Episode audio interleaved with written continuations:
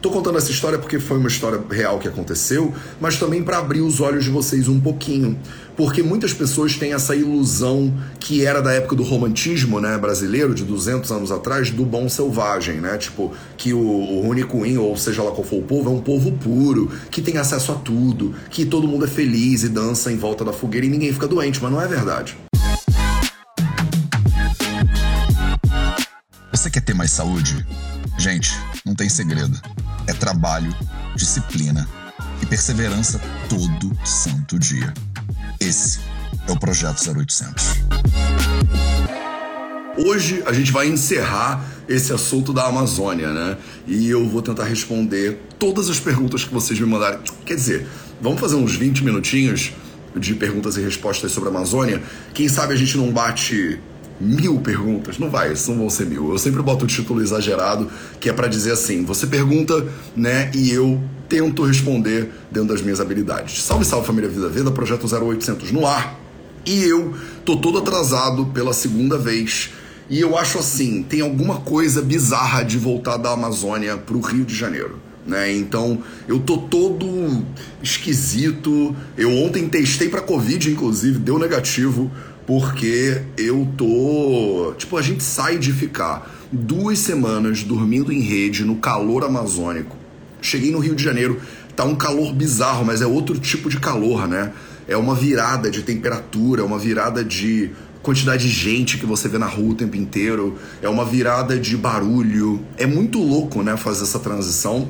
E fora que aqui tem uma coisa que é, a gente fica o dia inteiro dentro do ar condicionado né? Então eu saí de uma situação, isso é maravilhoso fazer uma live sobre isso, né, inclusive. Eu saí de uma situação que eu tava lá no meio da Amazônia, totalmente isolado na natureza, sem nem ventilador, diga-se de passagem, no meio da, do mato, andando de tomando banho de rio.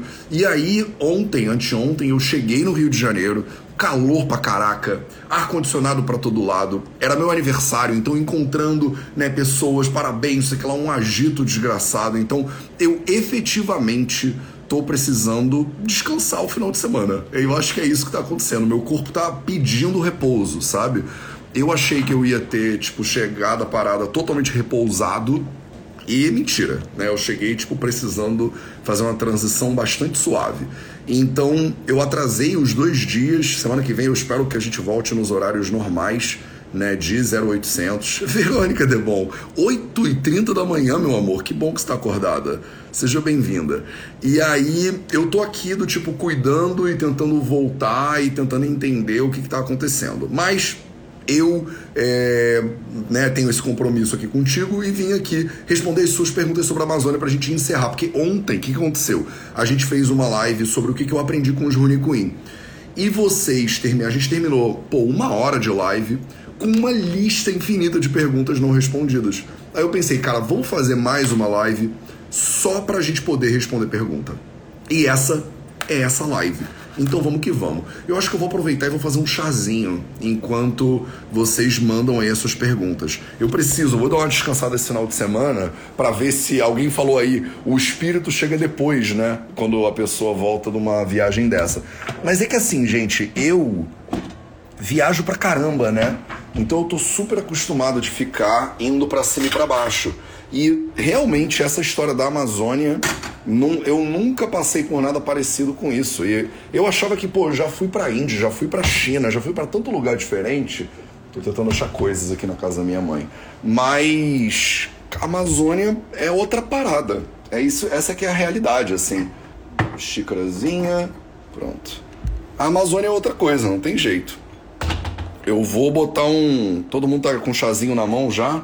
Vou botar um chazinho para ferver aqui. Podia ter feito isso antes, né? Mas, enfim, essa é a realidade. É. Gio Giovana Mello, e não é sobre namoro. Perguntas que não sejam sobre namoro. Você tava ontem, né? Que eu tava falando que a primeira pergunta que eu recebi é, foi sobre a minha vida amorosa. Ih, gente, calma aí que eu preciso botar as duas mãos aqui. Então, Acho que a gente vai fazer um 0800 um pouco mais despojado, um pouco mais suave. É... E vai dar tudo certo. Bora, meus amores, dúvidas? Ou não, eu respondi tudo ontem mesmo e eu achei que. Eu achei que não tinha respondido. Matheus, você já foi pro Japão? Não, eu nunca fui pro Japão. Quer dizer, eu ainda não fui pro Japão. Vamos pegar uma cúrcumazinha. Hoje a gente vai fazer um chazinho de cúrcuma. Tá quase um episódio de culinária isso aqui, né? Hoje a gente vai fazer um chazinho de cúrcuma, pimenta do reino, gengibre, com certeza tem, né? No armário da minha mãe.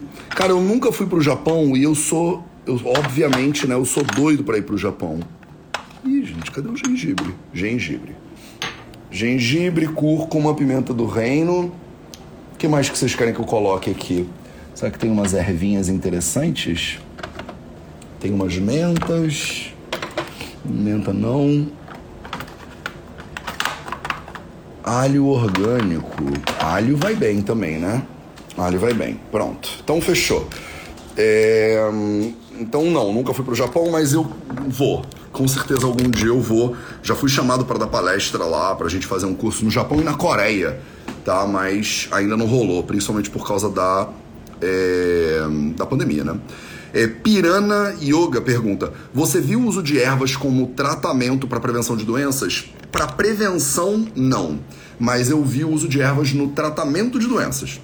Eu, por exemplo, é, peguei muito barco né, de, né, no Rio e nem sempre os barcos tinham cobertura. Né? Então eu passei muitas horas em barcos com o sol na cara, meio-dia, uma hora da tarde, todo coberto. Né? Vocês vão ver nos videozinhos que saírem. A gente vai fazer uns vlogs e um mini documentário sobre a Amazônia muito em breve.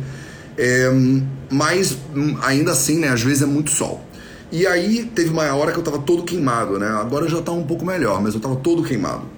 E aí veio lá um pajé e espremeu duas folhas que eu não entendi de maneira nenhuma qual é o nome, porque eram nomes grandes, era tipo um Anauxibu de Parané, tipo uma planta enorme, eu não tinha como anotar nada. É, e aí ele espremeu duas plantas, era um líquido bem vermelhão, que ele falou que tinha. Olha que interessante. O pajé falou: esse líquido aqui, ele tem a potência fria. Olha o, o linguajar, né? Ele tem a potência fria, aí você passa ele na pele, era um líquido bem vermelho, eu fiquei todo vermelho. Engraçado, né? Porque é o vermelho com o vermelho, né? Eu fiquei todo vermelho e ele falou: amanhã você já não tá mais com nenhuma sensação de queimação.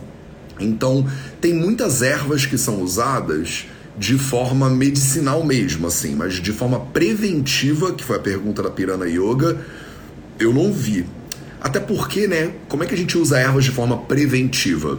É na culinária, é no dia a dia fazendo um chazinho, mas normalmente a pessoa não tem aquela sensação de eu estou usando gengibre todo dia como forma de prevenir não sei que lá, entendeu?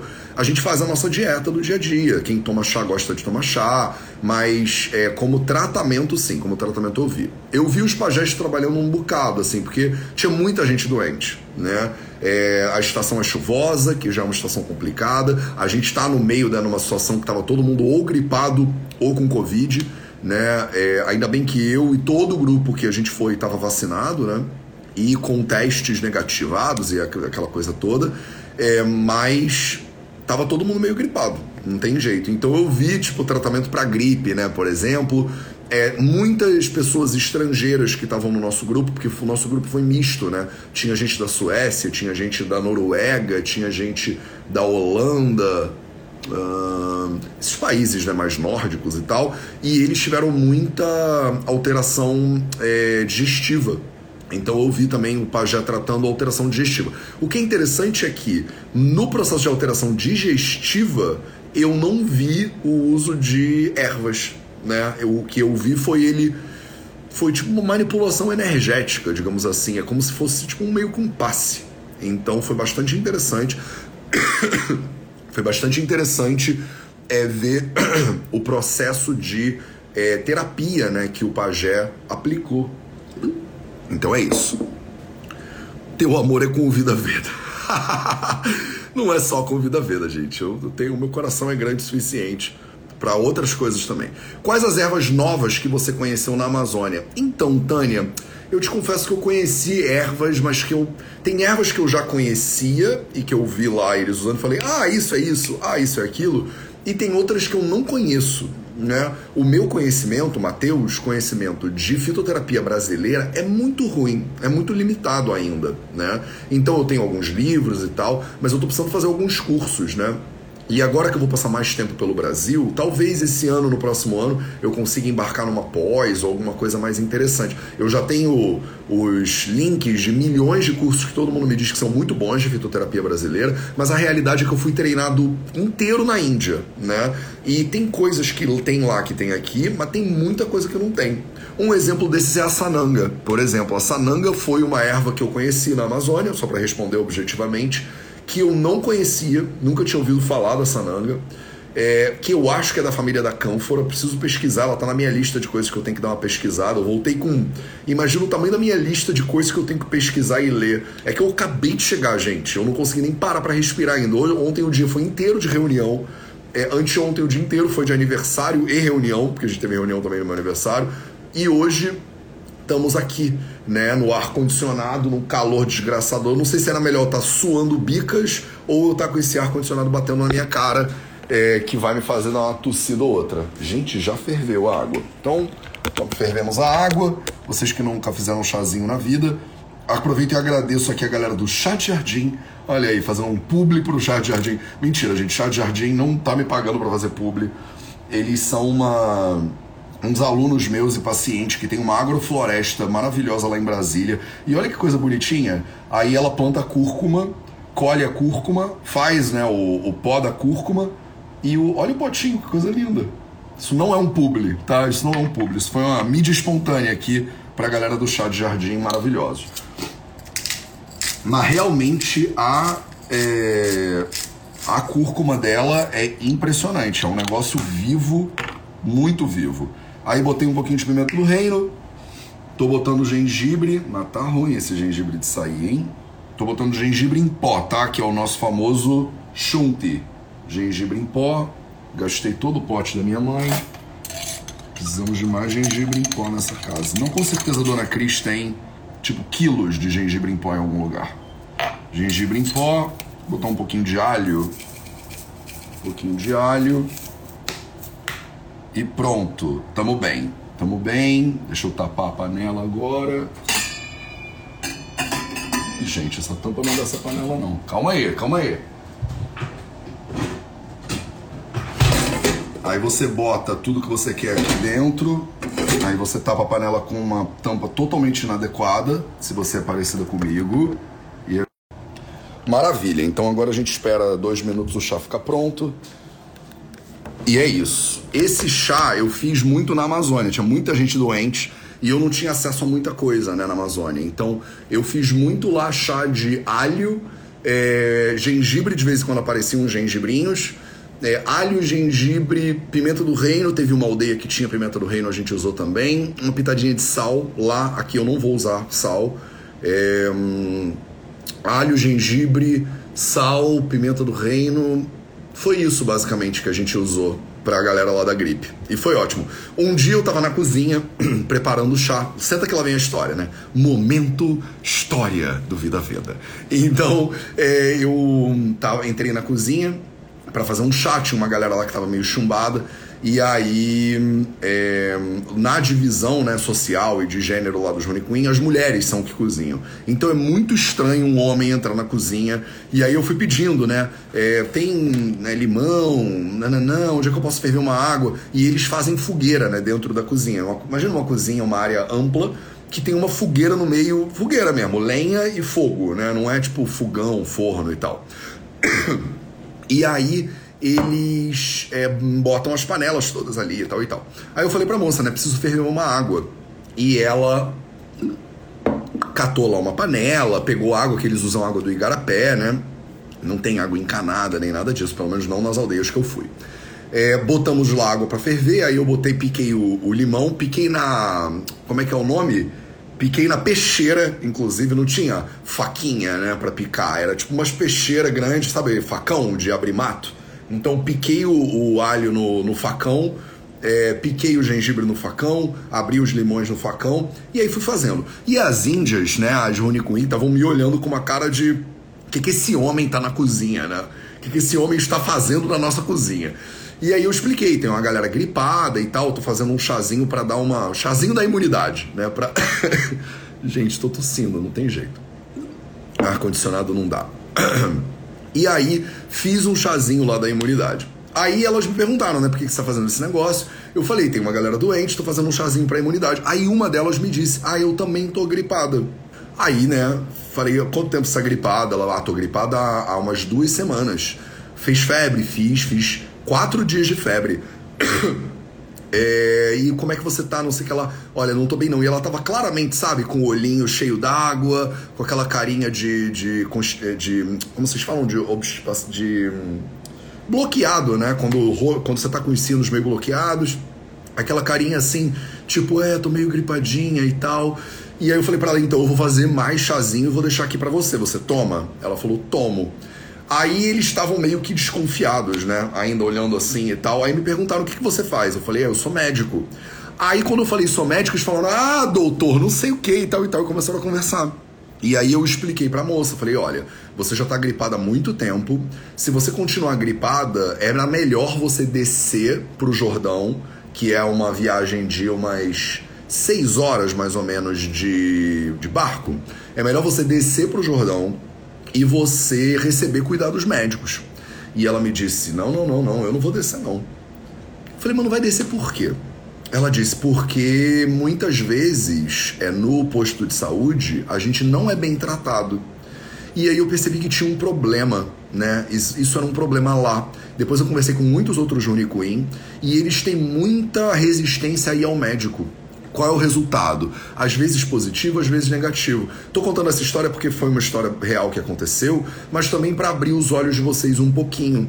Porque muitas pessoas têm essa ilusão que era da época do romantismo, né, brasileiro, de 200 anos atrás, do bom selvagem, né? Tipo, que o, o Runicuim, ou seja lá qual for o povo, é um povo puro, que tem acesso a tudo, que todo mundo é feliz e dança em volta da fogueira e ninguém fica doente, mas não é verdade, né? Eles têm muito contato, né? É, são, hoje em dia é difícil não ter contato, né? Tem povos isolados, mas a maioria não é. Eles vão ao Jordão, compram coisa, trazem. Então tem contato. Não é só contato quando vai lá o Mateus visitar a aldeia deles. Eles descem né, para as cidades e tal. Então acabam contraindo doenças é, que não são da cultura, digamos assim, e que o corpo não sabe muito bem como reage. Então, infelizmente, é, duas semanas antes, por exemplo, de eu chegar, tinha morrido uma, uma senhora, uma senhora, né, que para eles era, eles chamam de anciã, mas era uma mulher de 55 anos de idade, mais ou menos. Que para eles falam, né, uma anciã. E eles vivem até bem, né? A mãe do Incamuru, que era um pajé lá, tava com 97 anos. Então eles têm uma longevidade boa. Mas tinha falecido uma senhora, uma, uma, uma mulher de é, menos de 60 anos, que eu me, me lembro que ela falou 55, alguma coisa assim, e de gripe, né, de pneumonia. A gripe evoluiu para uma pneumonia, não ficou tratada e a moça faleceu. E aí eu conversei com eles, tipo, olha, gente, não dá, né? Tipo, a pessoa não pode morrer de gripe, a gente sabe tratar a gripe já. É, e às vezes com o tratamento só da floresta, para os problemas que a gente tem de infecção, né, desse mundo maluco que a gente vive hoje moderno, o tratamento da floresta não é suficiente. E as pessoas acabam padecendo. Então, é, eu falei para essa moça, falei, olha, se você continuar mais uma semana assim nesse estado, é melhor você descer e ir lá pro posto de saúde. E ela falou: Não, não, não vou não.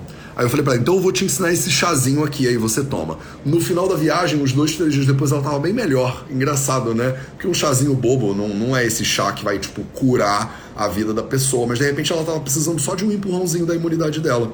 Mas foi bastante trágico, assim. Eu ouvi muitas histórias bastante tristes, assim, né? No, quando eu tava lá histórias tristes que dá pra gente resolver e que eu acho que e eles pediram ajuda, né? Eles falaram, olha, a gente acha que precisa de mais disso, precisa construir aquilo, tem que ter mais, né, é, acesso à educação basicamente.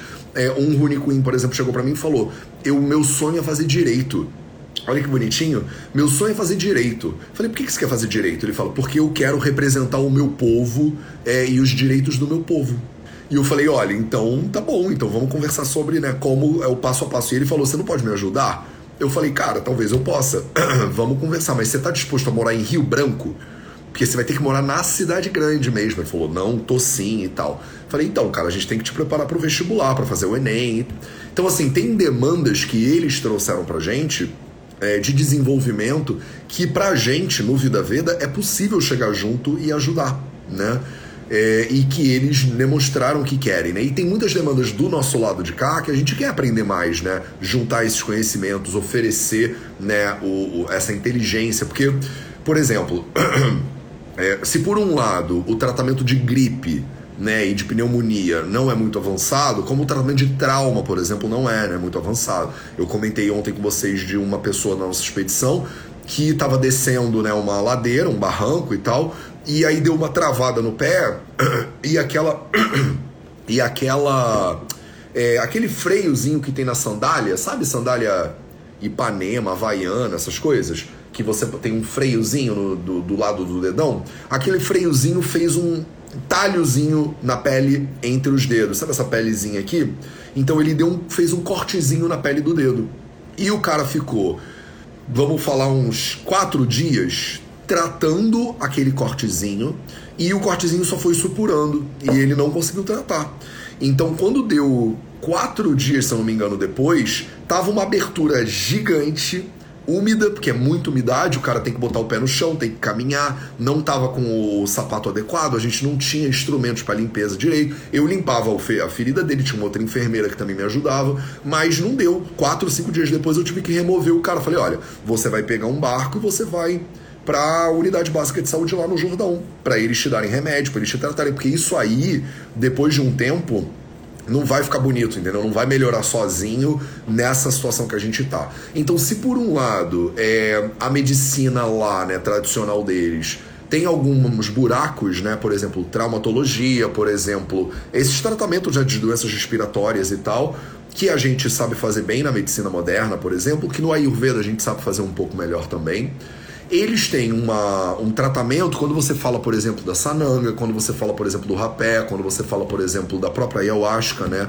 É, você tem tratamentos para ansiedade, para é, questões mentais, existenciais, para depressão, por exemplo, que na psiquiatria moderna não se compara. Então, eu ouvi histórias de muitas pessoas que estavam no nosso grupo que começaram a participar né, desse, das cerimônias de consagração da medicina, né, do, da, da ayahuasca, e que tinham um histórico de vida inteira de depressão e que agora estavam no processo mais interessante de tratamento tô te dizendo que você deveria tratar a sua depressão com a ayahuasca e não seguir as recomendações do seu psiquiatra. Não, não é isso. Faz um tratamento com o seu psiquiatra, mas vale a pena também se informar sobre alternativas, sobre medicinas integrativas. Então, eu acho como tudo, né? Como no Ayurveda também, tem prós e contras, né? O Ayurveda não é uma medicina muito boa para tratar trauma, traumatologia, né? Você sofreu um acidente de carro no meio da rua você fala, tragam um Vaidya, chamem o Mateus. O Mateus não é a melhor pessoa para tratar para tratar emergência, por exemplo, médica. Agora, doenças muito crônicas, né, é, doenças neurológicas, doenças autoimunes, a gente no Ayurveda trata muito bem. Né? É diferenciado o modelo de tratamento do Ayurveda para é, esclerose múltipla, por exemplo, para artrite reumatoide, para essas doenças que têm uma base crônica muito pronunciada. Né? Então é importante saber né, o que, que a medicina indígena faz que a gente não faz muito bem. E, por exemplo, no Ayurveda, o que, que eles fazem bem na indígena que no Ayurveda a gente não faz tão bem? O que, que eles fazem não tão bem na indígena que no Ayurveda a gente faz bem? O que, que a gente faz no Ayurveda que é muito bom? O que, que a gente faz no Ayurveda que não é muito bom? Que, que a gente faz na moderna que é muito bom? O que a gente faz na moderna que não é muito bom?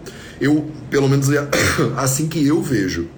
Se a gente é, olha para esses sistemas de medicina, na chinesa, por exemplo, né, também, o que, que esses sistemas de medicina têm de fortaleza e o que, que eles têm de fraqueza? Todos têm fraquezas e fortalezas. Não adianta você vir com essa perspectiva de que, ah, mas Mateus, o Ayurveda foi desenvolvido na Índia pelo Danvantari e tal, então é perfeito, é puro. Esquece essa parada de puro, de perfeito. Nada é puro e perfeito, é tudo feito por gente, tá? Tudo que é feito por gente por ser humano, não é puro nem perfeito. Vão ter falhas, né? O que é bonito na minha perspectiva, e por isso que no, no Vida Veda a gente trabalha a Ayurveda de acordo com os Samhitas, a Ayurveda clássica, que é a minha fortaleza, mas com uma abertura muito grande para medicina integrativa e para saúde integrativa.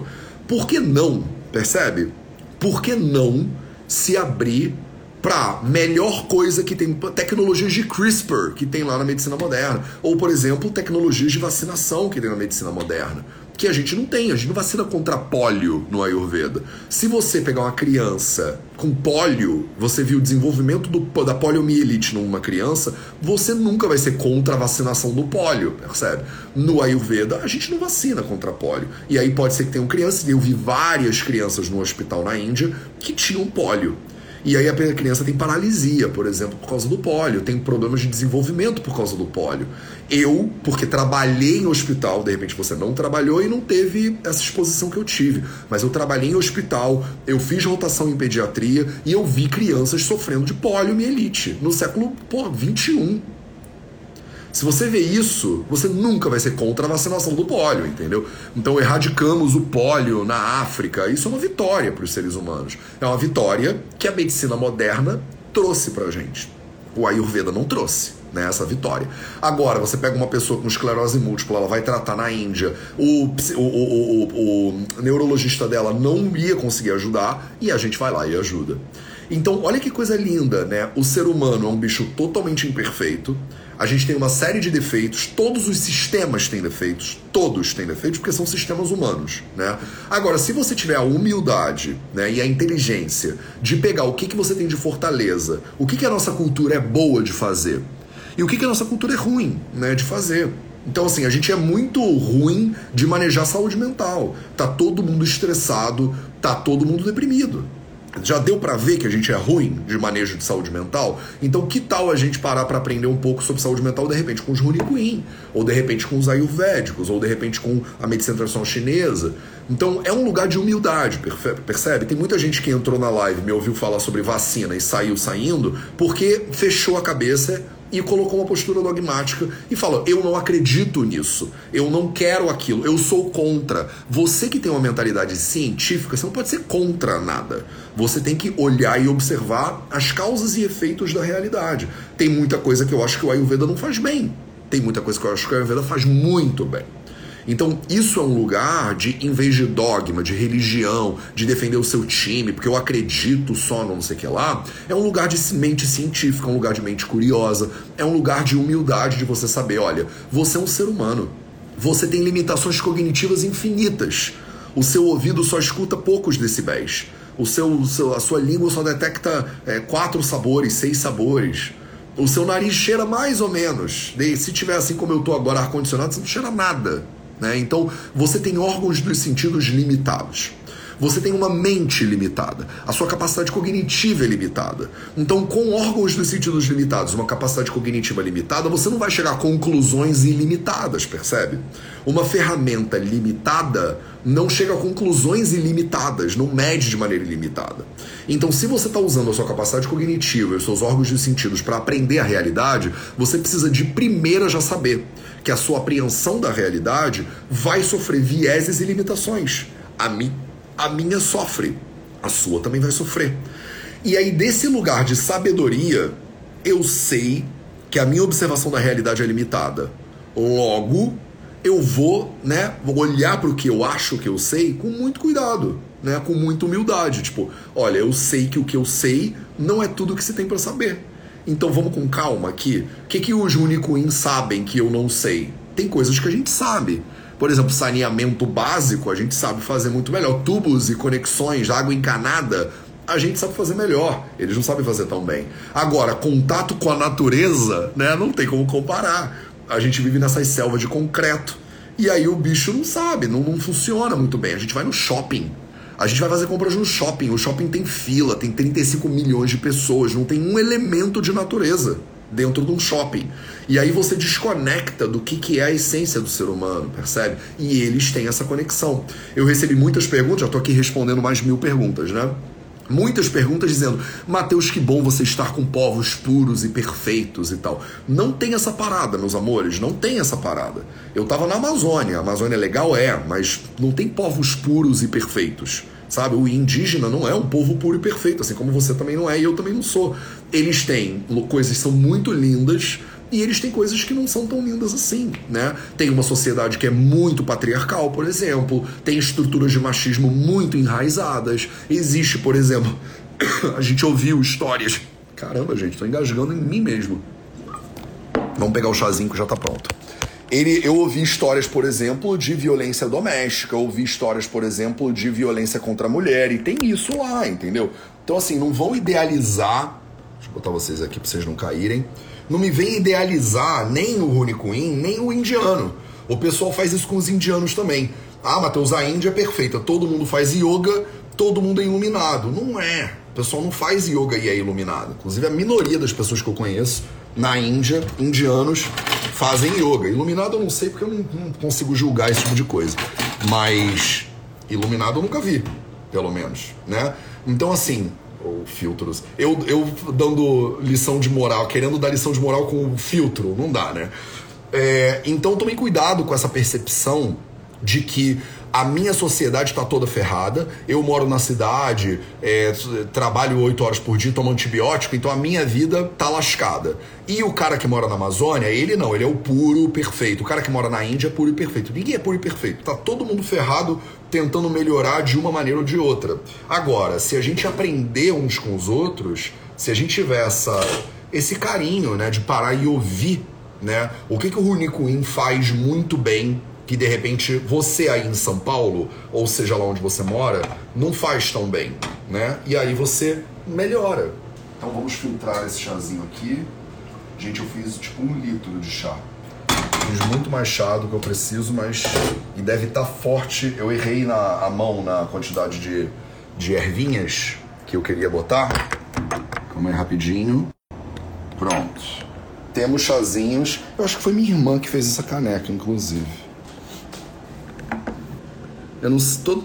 Ah, foi minha irmã. Olha que bonitinho. Porque tem o. Embaixo da caneca tem o selo, né, dela. Então olha que bonitinho. Minha irmã faz cerâmica, minha irmãzinha. Pronto. Maristela Cota Psi pergunta: Qual o seu maior desafio na Amazônia e ao voltar? Maristela, muito boa pergunta. Eu vou começar pelo ao voltar, tá? Ao voltar, que tá sendo agora, né? Eu cheguei. Hoje é dia 21, eu cheguei no dia 19 de manhã, né? É, então, no dia 19 de manhã eu voltei.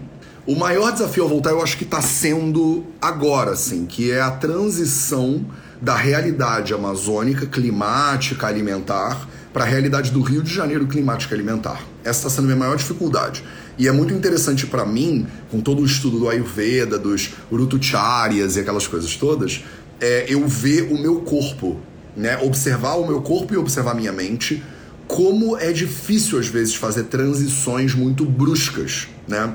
Então, só para você ver, né, no Rutucharya, né, nos capítulos de é, as rotinas que você deveria ter nas estações do ano, os samhitas ayurvédicos falam sobre um, é, é, um espaço, né, um momento né, no ano, alguns momentos no ano que eles chamam de Rutu Sandhi. Né? Rutu Sandhi é o Sandhi, né, a conexão entre Rutu, entre as estações. E os samitas ayurvédicos dizem assim: quando você tem uma transição de uma estação para outra, é, primavera, verão, outono, inverno, essas coisas, né, entre uma estação e outra, você tem um período que eles chamam de Rutu Sandhi, que é a conexão entre as estações. Sete dias antes da nova estação e sete dias depois da nova estação ter virado, você tem um espaço de umas duas semanas que eles chamam de Rutu Sandhi, que é a transição. Então, e os samitas falam, toma muito cuidado com o Urutu Sandhi, com a transição. Porque na transição você ainda tem características da estação anterior e já tem características da próxima estação. Então, como tem é uma confusão, digamos assim, de padrões, é, as pessoas, o corpo fica meio louco, ele não sabe o que fazer. Os doxas tendem a agravar de maneira desproporcional, fica tudo meio zoneado, entendeu? Então os samhitas, eles falam para você ter muito cuidado na transição entre as estações. Pronto, então na prática, o que está acontecendo comigo? Eu fiz uma transição brusca de uma estação para outra. Eu estava no inverno amazônico, porque eles chamam de inverno essa estação nesse momento lá. Tava muito frio de noite, tava chovendo, dias, cada três, dois, três dias estava chovendo, muito quente durante o dia. E eu fiz uma transição para o Rio de Janeiro. Então eu tô agora no Rio de Janeiro que tá um calor brutal e que todo lugar que você entra tem ar condicionado. Então é uma, principalmente o lugar quente e úmido como o Rio é, com ar-condicionado na cabeça, que é frio e seco, você fica fazendo transições de temperatura e umidade muito bruscas o tempo inteiro. E o corpo não gosta né, desse tipo de transição abrupta. Se eu tivesse no meu estado natural de saúde, tudo bem, eu normalmente lido bem com essas transições. Eu não sei se você lida. Então essa é a hora que você me manda aí nos comentários como é que você lida, por exemplo, com o ar-condicionado no, no quente do Rio de Janeiro. Porque eu vejo muita gente ficando gripada, não lidando bem, né? Tendo oscilação é, de saúde, tendo sinusite, é, tosse, por exemplo, dor de cabeça, né? Sintomas de meio que gripe. Mas na visão do Ayurveda, esses sintomas são de transição abrupta de estações. Porque você sai de manhã na rua e tá quente pra caramba e úmido, aí você entra no ar-condicionado, tá frio e seco. Parece que você mudou de estação do ano do, de, um, de um minuto pro outro. Quando eu tô 100% no meu eixo, essas coisas não me abalam tanto. Mas nesse momento, depois de duas semanas na Amazônia, comendo só banana e macaxeira e viajando muito de rio e tal e tal, o meu corpo tá cansado. A minha imunidade ela tá baixa, ela não tá funcionando perfeitamente. Então o que que acontece? Eu tô com essa sensação esquisita de que eu tô precisando descansar. E graças a Deus, amanhã é sábado, depois de amanhã é domingo, eu vou tirar uns dois dias. Quer dizer, amanhã eu dou aula, né? Mas no domingo eu vou ficar um dia inteiro bem tranquilinho, tomando chazinho. Eu já tô prestando atenção no que eu como, eu já faço isso sempre. Mas eu tô precisando mesmo parar porque eu vim de uma, de uma pegada muito forte de viagem, né, de duas semanas de Amazônia, e essa está sendo a parte mais difícil. A Maristela Cota.psi está perguntando né, qual foi o seu maior desafio ao voltar da Amazônia. Então o maior desafio está sendo esse agora. Está sendo administrar a mudança de é, alimentação, é, temperatura e umidade que eu vivia lá na Amazônia durante duas semanas. Meu corpo já estava bem acostumado, porque esse é o tempo de costume, né? Mais ou menos recomendado nos samitas também para a realidade do Rio de Janeiro, de calor e umidade, ar-condicionado em todos os lugares que você vai. Essa transição está sendo a minha maior dificuldade, meu maior desafio. Não é dificuldade, porque eu sei o que fazer, mas é um desafio que eu tenho que passar. Né? Qual foi o maior desafio na Amazônia? Eu acho que o maior desafio na Amazônia foi a alimentação. Tá? O maior desafio para mim na Amazônia foi a alimentação. Por quê? Porque eu sou vegano e é, eu não como macaco, eu não como anta, eu não como jabuti, eu não como essas coisas, né? Que eles comem lá. Então eu tive uma dieta basicamente, né? É, de macaxeira com banana, essa era a base, né? Do que eles comem lá, é, é aipim e banana, né? É óbvio que o nosso grupo levou feijão e arroz, então todo dia tinha um arroz e feijão, mas assim, de manhã e de noite, todas as refeições baseadas em macaxeira e banana, arroz e feijão, é puxado, é muito puxado. Então chega uma hora que Cara, eu tava com desejo de brócolis. Você... vocês vão me ver no, nos vídeos, quando saírem os vlogs e tal, vocês vão me ver falando, cara, eu pagava caro por um quilo de brócolis agora. Porque eu não comia nada verde, percebe? Não comia, eles não têm uma cultura, por mais que tenham punks espalhadas pela Amazônia, eles não têm uma cultura de comer. Então, no último dia, nos últimos dois dias, ou no último dia, no último dia rolou cenoura e beterraba. Caraca, cenoura e beterraba, o meu corpo já celebrava como se fosse Natal, sabe? Então, essa foi o meu maior desafio na Amazônia foi a alimentação. E o meu maior desafio ao voltar agora está sendo administrar a transição biológica mesmo do meu corpo, do clima e estilo de vida amazônico para o meu clima e estilo de vida no Rio de Janeiro, que é onde eu tô agora vida vida na cozinha com o Matheus. É isso que rolou, né? Mas minha mãe tá descansando ainda, ela fica de manhã lendo. Minha mãe de manhã é super tranquila, ela fica zen, faz as orações dela. Ela é uma, praticamente uma monja. Calma aí, galera. Tá tudo certo. Eu espero só que o chazinho já tenha esfriado um pouco. Então, chama a dona Cris pra te ajudar. Tadinha, ela já fica aqui me ajudando muito. Toquinho, pompom, manjericão. Manjericão. Manjericão vai fazer muito bem também. Vou ver se eu arrumo um manjericãozinho. Cominho. Responde as perguntas antes dessa do Japão. Já foi. Line Papelaria Artesanato. Gio Giovana Mello. Na Amazônia, quais frutas que você comeu? Banana. Todo dia tinha banana. Todo santo dia tinha banana. É, em uma aldeia teve manga, porque né, tinha uns pés de manga e tava dando manga. É, numa vez rolou uma festa do mamão também, tinha um mamão gostoso. E aí eles baixaram um mamão gostoso lá.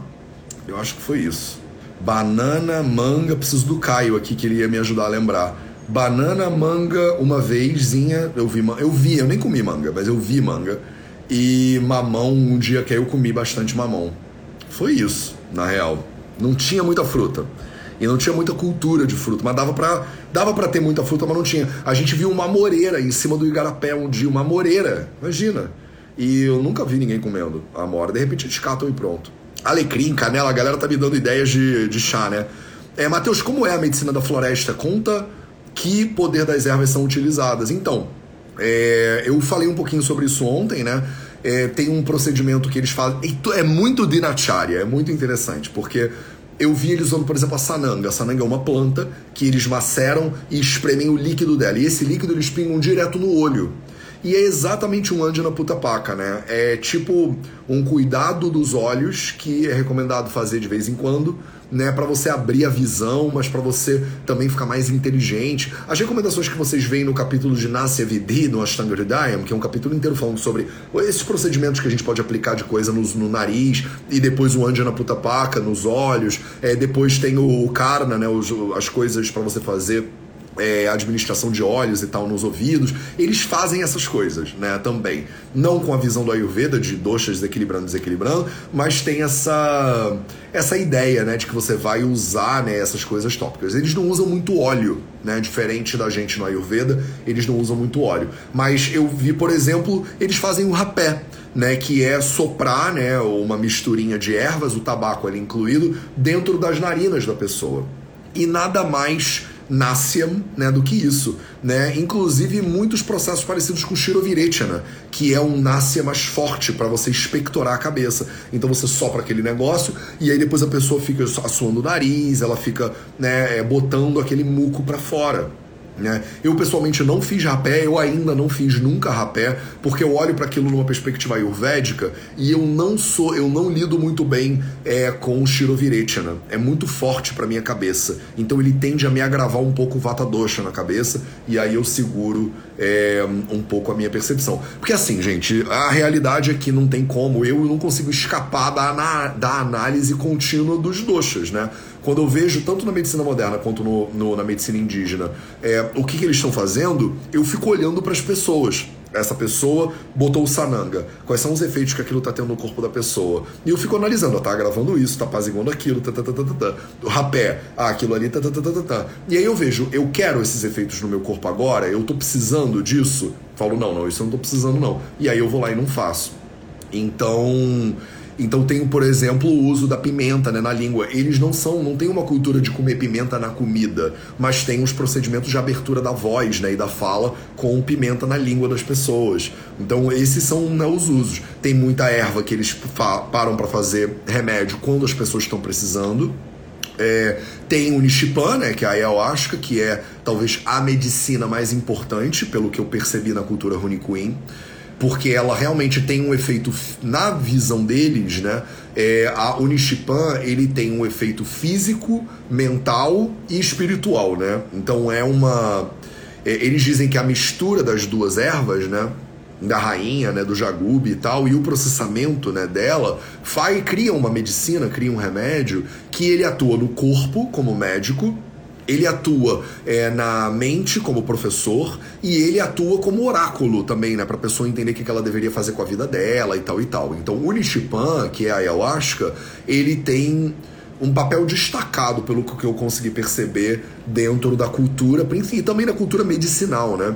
Tem uma galera, inclusive, que usa ayahuasca para tudo, né? Você teve um corte na pele, eles pingam ayahuasca. Você tá com dor de ouvido, eles pingam ayahuasca. Eu não vi os Ronicuin usarem ayahuasca dessa maneira, mas eu fiquei lá só duas semanas, né? Eu não sou antropólogo, eu não fiquei um ano morando com eles para ver tudo. Eu tô começando um contato com essas culturas para a gente conseguir junto aprender, quem sabe, mais para frente durante muitos e muitos anos. Então, não tenho a menor pretensão de te dizer também tudo sobre a cultura Runicuim depois de passar duas semanas na Amazônia, pelo amor de Deus, né? Não dá. Mas o que eu vi, que com certeza foi muito pouquinho, né? É... foi mais ou menos isso aqui que eu tô dizendo. Pimenta inteira ou amassada? Andréia Pádua, eu não entendi a sua pergunta de pimenta inteira ou amassada. Então eu não sei o que, que você está querendo dizer. Eu não sei se é a pimenta que eu usei no chá. A pimenta que eu usei no chá foi pimenta preta moída. tá? É, a pimenta que eles usaram lá na Amazônia, na língua, era pimenta malagueta macerada. Era um macerado de pimenta malagueta. Annelise Ayurveda. Qual o maior ensinamento de sabedoria que o povo Runicuim transmitiu para você? Eu falei ontem sobre três ensinamentos, Annelise. Você viu a live de ontem? Ela tá gravada. Ela vai hoje pro YouTube também, inclusive. Então, eu falei sobre três ensinamentos: sobre o um ensinamento de como lidar com o tempo de forma diferente, como lidar com o espaço de forma diferente e como a maneira como você é, vive a sua vida, como eu vivo a minha vida, não é a única maneira de se viver. Então, eu acho que o maior ensinamento barra sabedoria que eu aprendi com o Johnny Quinn foi perspectiva. Em uma palavra, perspectiva. Olhar para minha realidade, para a maneira como eu encaro a vida, por outra ótica. Entendendo que é possível. É possível ver a mesma coisa sobre outros prismas. Esse foi o maior ensinamento. Lico Araújo você percebeu o uso de medicina no cotidiano da tribo onde esteve? Algo para passar aqui? Não percebi. Eu não vi eles usando coisas no dia a dia. Não vi, não vi dinacharya, mas eu não dormia, eu não dormia junto, né? Eu não vi nada que parecesse com dinacharya. Apesar de que, por exemplo, dorme-se muito cedo, 8 e meia, 9 horas da noite, já estava todo mundo praticamente desligado. Acorda-se antes do sol nascer. Então lá pelas 5 horas da manhã você já via a tribo se me... a tribo não, a aldeia se mexendo. Então o pessoal já estava, né, indo para lá e para cá. Então essa cultura de acordar cedo e dormir cedo, né, que é muito ayurvédica, diga-se de passagem, eu percebi. É, tem uma cultura de banho diário, por exemplo. Eu via, né, a higiene deles é muito impressionante comparada com, por exemplo, com os europeus, né? Os europeus quando chegaram né, no Brasil lá 500 anos atrás, uma das coisas que eh, eh, chocava lá, né, os peruvais de caminho, essa galera da vida, era de que os índios têm cultura de se banhar, né, diariamente. É, outra coisa que eu ouvi, mas eu não vi, e eu quero muito me debruçar mais sobre isso, é, são os temas de saúde feminina. É, então, por exemplo, eu conheci as parteiras né, das aldeias, mas eu não tive a oportunidade de assistir a um parto. Né? Então, eu não vi exatamente como elas fazem o procedimento do parto. É, eu ouvi, por exemplo, mas eu não vi, que as mulheres usam algumas ervas é, no dia a dia para diminuir o fluxo menstrual. Isso eu ouvi mas eu não vi. Não tive a oportunidade de conversar com elas sobre isso. É, mas tem essa coisa da menstruação, né? Como é que elas fazem? Elas usam absorvente? Elas usam, né? Como é que elas administram o fluxo menstrual?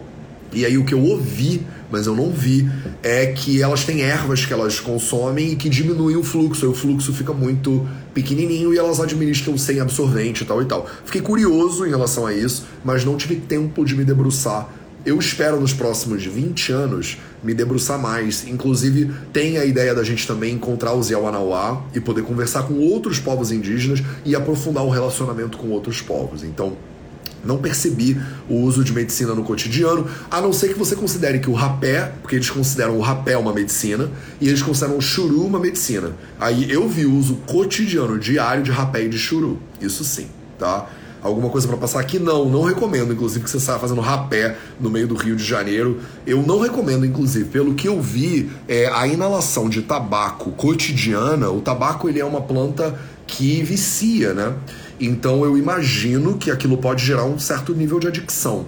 Né? É, de novo, não tem um estudo profundo sobre isso ainda, mas eu não recomendaria, na visão do Ayurveda, um uso cotidiano é, de tabaco, por exemplo, de inalação de tabaco. A visão ayurvédica, inclusive, não é para você fazer estirovirechana todo dia. Você não deveria inalar é, pó todo dia. A nossa recomendação é você fazer um dumapana, né? É você fazer é, inalação de fumaça, por exemplo, todo dia. Isso existe, né? É como se fosse uma nebulização, digamos assim, todo dia. É o que tem no Ayurveda é a aplicação de óleo nas narinas todo dia. Então a gente tem essa preocupação de olear os órgãos dos sentidos e não de botar pó, né, nos órgãos dos sentidos. Porque eles têm o potencial de agravar o vata dosha e tal, né? Então é meio contraindicado, inclusive. E o churu, que eles usam todo santo dia, que é o bang, né, é a, na, no Ayurveda, e que também não tem a recomendação na visão ayurvédica de usar todo dia. Ele é uma planta é, um pouco cardiotóxica, né? Ela é usada para medicamentos a cannabis, né? O churu, o bang, é a cannabis, né? É, os Runicuin, eles fumam bastante cannabis, né? Bastante churu. É uma erva muito sagrada para eles e consagrada de maneira bastante comum. É, mas na visão ayurvédica, o bhang, né, ele é potencialmente cardiotóxico. Então não deveria ser usado de maneira muito cotidiana. Né? Fumar de maneira cotidiana é complicado na visão do Ayurveda. A gente faz, mas assim, não, tem, não vai dar tempo de eu explicar isso aqui, não tem a ver com a Amazônia, né? Mas eu posso fazer uma live inteira sobre é, Dhumapana, por exemplo, né? O DUP, né? É, a metodologia ayurvédica para inalação de fumaça ela é muito específica. Você nunca usaria um cigarro pequeno para inalar fumaça. Nunca. Porque a fumaça ela entra muito quente dentro do corpo na visão do Ayurveda. Então, no Ayurveda, quando a gente faz inalação medicinal de fumaça, a gente sempre usa esses dupa yantra, esses, é, essas ferramentas. Tem umas ferramentas, imagina um potezinho de bar, imagina tipo um xixa. Vocês já viram isso? É como se fosse um potezinho que você queima a erva ali, ela passa por um tubo longo e aí a pessoa inala aquilo depois dela ter passado por um tubo muito longo. Então a fumaça ela não entra quente no corpo. Ou ela não entra tão quente no corpo. A inalação de fumaça muito quente, quando você usa cachimbo, quando você usa cigarro, quando você enrola alguma coisa, você aperta alguma coisa, ela é a distância do que está queimando para o corpo é muito curta. Então ela entra muito quente e aquilo ali não é bom, né? não é indicado. Só o procedimento de como fumar já não é indicado na visão ayurvédica. Mas o que que você vai colocar ali dentro? Se você fuma todo dia a mesma coisa, provavelmente você não está respeitando né, as variações do teu corpo ao longo do ano e tal e tal. Né? Vocês já me conhecem, já estão aqui há bastante tempo, já me viram falar disso bastante. Gostaria de saber sobre a sua experiência com o Nishipan, né, com a Ayahuasca Runicuin. Miracles Star 1. É, eu tive já algumas experiências com o Nishipan. Né? A minha primeira foi a 15 anos atrás, né? muito antes do Ayurveda e tal e tal. E nessas aldeias a gente consagrou, em cada aldeia foi uma cerimônia, né? É, e cada experiência é tão diferente, é, Miracle Town, que eu não sei nem como eu posso descrever. O que eles falam né, do Nishipan é que o Nishipan ele tem essas três características, né, digamos assim. É, o Nishipan para eles é médico, professor e oráculo, né, potencialmente. Então, cada pessoa tem uma experiência muito única né, com o Nishipan. É, e é muito imprevisível também, né? Você não sabe o que, que a inteligência da erva na linguagem que eles usam vai fazer com você. Então, quando você se coloca numa cerimônia de Nishipan, quando você consagra né, a ayahuasca, você não sabe muito bem o que, que vai acontecer na bateria. É, então você se coloca meio que nas mãos dos pajés e nas mãos da medicina, como eles chamam. Então cada ritual e cada cerimônia é totalmente diferente. E é totalmente diferente para cada pessoa e é totalmente diferente de uma pessoa para essa pessoa no dia diferente, entendeu? Mas o que, que eu observo na visão do Ayurveda? O Nishipan, ele é um, às vezes, um Panchakarma Express. então, às vezes, a pessoa, ela, o Nishipan, ele agrava o dosha da pessoa e bota ele para fora do corpo. Então é muito comum pessoa, as pessoas fazerem uma modalidade muito express de Vamana e de Virechana, né, de purgação. É, então o purgar é um tema muito comum né, dentro do, do processo de consagração do Shipan. Eu pessoalmente nunca purguei, nenhuma vez que eu tomei ayahuasca eu tive purgação. Então parece que meu corpo sempre teve ali num ponto ok de é, fisicamente, né, ok. Eu nunca, nunca, nunca tive. É, Outra coisa que acontece muito é um encontro da pessoa com o ego dela, a dissolução do ego, né? O DMT eu acho que tem um efeito importante nessa direção. E uma, um lugar de autoanálise e de observação é, emocional diferenciada, sem muita barreira. Então, como explicar isso? Parece que é, quando a pessoa é exposta a esse processo, quimicamente, parece que ele tira uma barreira de superego ali, de córtex pré-frontal, sei lá o que que é. E muitas pessoas que têm trauma, isso eu conversei com muitas pessoas né, ao longo dessa, desse tempo todo, muitas pessoas que vêm de histórias de trauma, meu pai não me amava, ou eu sofri muito abuso na infância e tal e tal, que é por isso, pelo trauma e pelo abuso, se isolam do contato humano e muitas vezes desenvolvem depressão, ansiedade ou dificuldade de lidar com outros seres humanos, o Nishipan, em muitos casos, não estou prescrevendo isso, nem é meu lugar, a gente não usa o Nishipan no Ayurveda, é, e não é a minha especialidade, mas o que eu percebi né, empiricamente foi que muitas pessoas que tinham traumas né, de infância ou lugares de dor né, emocional, parece que o Nishipan tipo, remove esse essa barreira de isolamento e mostra para a pessoa de maneira experiencial é um lugar de amor, um lugar de emoções bonitas que muita gente nunca experienciou na vida. Então eu ouvia relatos de pessoas dizendo que, por exemplo, um garoto da Alemanha que estava lá com a gente, antropólogo, e o tema de pesquisa dele é ayahuasca. Olha que interessante. É, e as tradições né, indígenas e tal, principalmente as Kirunicuim. É, e ele estava lá na tribo estudando os Junicuim. E aí ele é, falou que ele era muito deprimido a vida inteira, ele não tinha relações sociais, ele nunca tinha namorado, era um cara de uns 25 anos mais ou menos. Ele não conseguia lidar com outras pessoas, ele é muito isolado no mundo dele, ele já tinha tendências suicidas, acho que não sei se já tinha tentado cometer suicídio ou se só tinha ideação suicida. E ele falou: a primeira experiência que ele teve com a ayahuasca foi absolutamente transformadora para a vida dele inteira. Porque ele, pela primeira vez, sentiu que ele era digno de ser amado. Olha que coisa profunda, né? A experiência que ele relatou. Ele falou: Mateus, pela primeira vez eu senti que eu mereço amor e que eu sei amor. Eu sei sentir sei dar amor. E isso mudou completamente a vida do cara. Que louco, né? Então, eu acho que esse é o aspecto da, da ayahuasca que eles chamam de o professor, né, digamos assim. E que a pessoa consegue aprender coisas que do intelectualmente ela não ia conseguir, porque é uma vivência muito experiencial, né? Da, do, do o ensinamento, ele é no seu sangue, você sente, você não tá assistindo o Mateus falar sobre isso. Você fala, caraca, amor. Tipo, eu sei o que é amor, né? E o terceiro aspecto do Nishipan, que é muito comum, é o aspecto oracular, né? É a ideia de, por exemplo, não sei o que fazer da minha vida, né? E aí você lá tem uma vivência que você pode ter mais clareza do que você acha que você quer fazer da sua vida. Só que essa vivência, pelo menos na minha percepção ayurvédica, ela é mediada pela mente. então aí entram todos os problemas é, da mente. Porque assim, quando você fala, eu vi uma, né, tive uma visão na ayahuasca, essa ver, sentir, pensar na visão ayurvédica do funcionamento do ser humano, ela é mediada por sattva, né? Então você tá vendo coisas pela através da mente. E quando você tem visões oraculares com base intermediadas pela mente, isso aí tem todos os problemas, tem todos os problemas que a mente vai ter né, de limitação cognitiva, de vieses cognitivos, tem todos os problemas né, de avidya, smiti, raga, dvesha e abnivesha, né, é, as tendências naturais do ser humano ao sofrimento, à ignorância. Então, toda vez que a intermediação do conhecimento ela vem pela mente, você tem que olhar para a mente com um certo nível de. com uma pitada de sal, né? Com um certo nível de cuidado. Porque a mente pode inventar um monte de coisa, né? Ela é feita para isso. Então, assim, tomem cuidado.